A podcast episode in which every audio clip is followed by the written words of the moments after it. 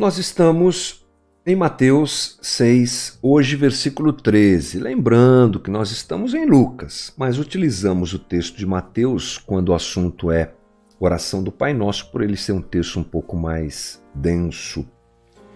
E Mateus 6,13 diz: E não nos deixes cair em tentação, mas livra-nos do mal, porque teu é o reino, o poder e a glória para sempre. Bom, o que nós temos aqui é uma frase que precisa ser observada de forma objetiva. Não nos deixes cair em tentação. Ontem à noite, estava deitado já e me lembrei do que ia falar hoje aqui com vocês e fui no grego. Fui, utilizei um aplicativo que eu tenho no meu celular e verifiquei algumas coisas interessantes. Infelizmente, é esse celular que está me filmando e as anotações que eu fiz estão nele. E hoje me atrapalhei um pouco aqui por causa da feira, aquela coisa toda. Então não consegui tirar essas informações do aplicativo, mas eu lembro bem que o destaque está aqui na interpretação de cada, cada palavra como ela é. Então, não nos deixes cair. Palavra traduzida para o português como cair, no grego, eu não lembro a palavra agora, não dá para lembrar de tudo, né? Não tem como. É, tem mais a ver com interiorizar. Não nos deixe cair, não nos deixe, não nos deixe absorver. Porque a tentação é assim, né, gente? Na verdade, cair na tentação é fazer com que ela se torne realidade vivida é fazer com que ela se torne algo que eu pratico, realizo. E a gente pode entender que esse movimento de tentação ele está ao nosso redor. E você vai entender por quê quando eu chegar no final dessa análise do texto escrito é, por Mateus e dito por Jesus. Ela é uma realidade presente. Vamos nos lembrar, por exemplo, de Caim. Caim, cheio de ódio por Abel, ele fica tramando na sua cabeça que ele deveria matar seu irmão. E Deus fala com ele: Caim, tome cuidado, porque ah, as coisas estão sondando o teu coração. Teu coração está sendo pressionado. Né? Você, se você não tomar cuidado, você vai cair naquilo que está sondando o teu coração. Cabe a você resistir. Essa tentação é, quer dizer justamente isso, essa provação, esse teste. Tentação vem de teste. A palavra grega, me lembro muito bem aqui, tem a ver com isso. É teste, é provação. E livramento, livra-nos do mal, colocar para longe. Colocar para longe, distanciar. Esse mal é que é bom a gente pensar. Duas palavras que eu acho que são destaque nesse, nessa frase. Não nos deixe cair em tentação, mas livra-nos do mal cair como ato de absorver e mal como maligno. Mal aqui não é não é sentimento, não é uh, me falta a palavra aqui. Mal aqui é um ente, uma entidade. Por isso que uh, alguns tradutores propõem maligno. É do diabo mesmo que Jesus está falando. Bem interessante isso. Não é esse mal que a gente carrega dentro de nós. Não. É o mal do diabo, é Satanás. Satanás é um ser real que deve ser visto dessa maneira e percebido dessa maneira. Colocado no seu devido lugar, tem seu poder, atua nessa sociedade, influencia o coração humano, dirige o homem e propõe coisas ao homem, aproveitando, é claro, do próprio coração pecaminoso e da maldade que habita no homem, mas ele está vencido, já está vencido e já está condenado.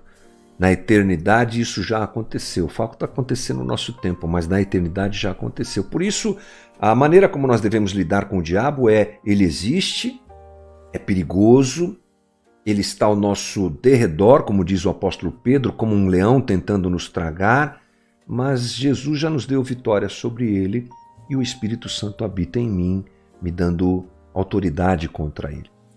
Mas aqui Jesus nos faz um alerta: há uma tentação, há uma ação demoníaca. A gente pouco fala sobre isso, mas é uma realidade que não se, não se pode desprezar uma ação demoníaca. A maior parte das vezes é o nosso próprio coração que deseja o mal. Às vezes o diabo assina uns, uns BOs que não são dele. Às vezes ele não tem nada a ver com o negócio, é o nosso coração mesmo que é maldoso, é a nossa própria violência, é o nosso próprio desejo maligno que se apresenta, é a nossa própria vaidade, o nosso orgulho, o nosso desejo de ver o mal do outro, essas coisas. A maior parte das vezes, talvez, o mal que nós praticamos é fruto do nosso próprio coração corrupto, mas não se pode desprezar a realidade da presença do mal ao nosso redor, fomentando isso, é, esquentando, fervendo isso através da tentação. Ele fez isso com Cristo. Não vai fazer comigo nem com você? Jesus sai do Jordão, vai para o deserto, levado pelo Espírito para ser tentado. Dois movimentos maravilhosos. Jesus atravessa o Jordão sendo batizado como o povo de Israel atravessa o Jordão para entrar na terra prometida. Né?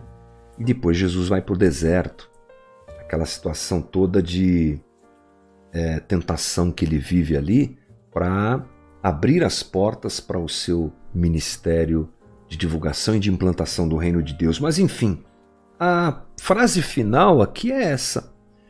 Não nos deixe cair em tentação, Jesus. Não deixe a gente absorver a tentação que é provocada por essas forças demoníacas e más que estão aos nossos, ao nosso redor. Às vezes, essas forças demoníacas e más utilizam as estruturas ao nosso redor. Né? Utilizam as estruturas pecaminosas que estão presentes nesse mundo. A gente às vezes pensa que o pecado é uma situação só individual, mas ele tem uma abrangência coletiva na sociedade em que a gente vive. E estruturas se comportam pecaminosamente, estruturas que matam, estruturas que uh, amplificam a injustiça, que amplificam o racismo, o preconceito, estruturas que amplificam o consumismo. Essas estruturas estão sendo dirigidas pelo pecado e o diabo está infiltrado em tudo isso. Isso às vezes chega até nós também. Não pense em tentação como um diabo aparecendo a você no deserto, entregando a você pedras e dizendo transforme elas em pão. Isso pode acontecer. Inclusive, literalmente pode acontecer. Mas a maior parte das vezes essa tentação vem através desses sistema corrompido que nos cerca e que é dirigido pelo próprio diabo que aproveita do coração errado do homem. Poderíamos parafrasear então o pedido de Jesus, talvez assim: não permita que sejamos induzidos à tentação que nos possa derrotar, mas livra-nos do maligno. A palavra de Jesus, alguns é, teólogos dizem que ela nos é, ressalta o fato de que Satanás tem poder e que a gente não pode brincar com isso e nem desprezar essa realidade. Assim, por trás das palavras de Jesus, que ele que nos ensina, aliás, através dessas palavras que Jesus nos ensina a utilizá-las para orar, encontramos a implicação de que o diabo é forte demais para nós, que a gente deve sempre recorrer a Jesus para nos livrar desse mal. Somos fracos para enfrentá-lo, mas que o nosso Pai Celeste nos dá graça. Mas eu, eu quero fechar nosso papo dando uma geral uh, rápida na oração como um todo, a oração completa. Veja só, os três pedidos que Jesus coloca nos nossos lábios, eles são completos. Incluem, em princípio, todas as necessidades humanas. Essa é uma oração incrível. Que incrível essa oração. Primeiro, Jesus ressalta as necessidades materiais. O pão nosso de cada dia, por exemplo. Jesus ressalta as necessidades espirituais, que é o perdão de pecados. Né? E Jesus ressalta as nossas necessidades morais, vencer a tentação e sermos livres do mal. O que fazemos sempre que for, proferimos esta oração é expressar a nossa dependência de Deus em cada setor da vida humana. É uma oração tão incrível que pode ser usada por nós podemos orar literalmente o Pai Nosso, desde que realmente isso não seja uma prática uh, de repeteco. Desde que isso seja a verdade do nosso coração. Talvez seja um exercício bonito, bom, saudável para a nossa espiritualidade, orarmos o Pai Nosso pensando no que estamos orando. Lembra? A nossa oração denuncia a nossa espiritualidade, a nossa teologia. Jesus está apresentando a oração dele. Ela é simplesmente completa.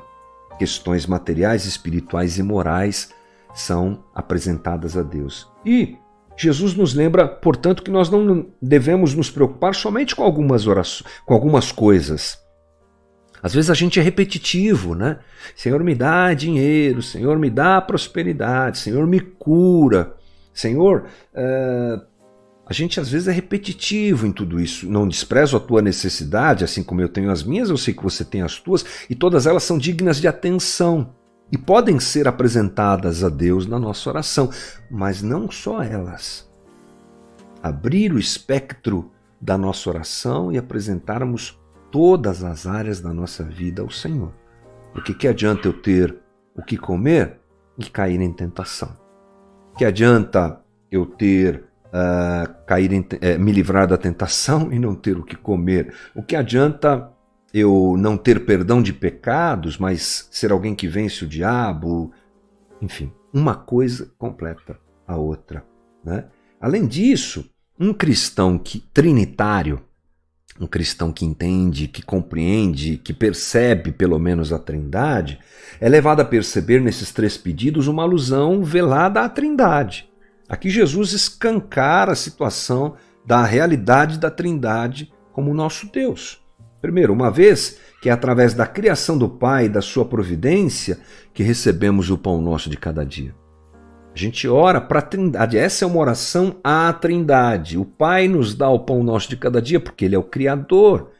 Ah, e através da morte expiatória do Filho que nós recebemos perdão, segundo ponto. E através do poder do Espírito que habita em nós, que somos livres do maligno. É uma oração completa a um Deus completo, Pai, Filho e Espírito Santo. Parece, portanto, que Jesus deu a oração do Pai Nosso como um modelo dessa, como um, modelo da verdadeira oração, da oração cristã, diferenciando-a.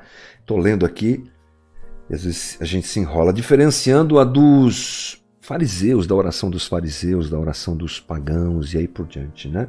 Na verdade, qualquer pessoa poderia recitar o Pai Nosso de forma hipócrita ou de forma verdadeira, mas que sejamos nós aqueles que oram sem sermos falsos e vazios, que oremos a oração do Pai Nosso com a profundidade de quem quer que toda a sua vida seja contemplada por Deus abençoada por Deus, apresentada a Deus. E quem ora a um Deus que é pleno e que atende qualquer demanda que eu tenha e qualquer necessidade que eu tenha é, pode ser apresentada ao Senhor. Então, que essas, esses valores tomem o nosso coração quando a gente for orar ao Pai Nosso, nos dando graça para sempre termos a maior sinceridade possível, a maior transparência possível, a maior tranquilidade possível e o reconhecimento de que precisamos orar. A gente está num momento que eu acho que falta oração para nós. Estamos sempre muito ocupados, o celular é um perigo. Eu sei, eu sei. É um perigo. Qualquer cinco minutinhos a gente está com o celular ligado. A Ana de vez em quando me dá umas broncas porque eu sento na mesa, já ligo o celular. Nós estamos aqui conversando, por que você ligou o celular? É verdade. Ela está coberta de razão, como na maioria das vezes. e a gente se ocupa demais. E pouco tempo a gente tem para oração. Que Deus nos dê graça. Né? Compartilho isso como uma necessidade minha e sei que também tua, porque ela é, é uma realidade de nós seres humanos. Precisamos encontrar Deus, buscar Deus e orar. para o nosso Deus. Tá bom, gente? A nossa conversa de hoje. Deus nos dê graça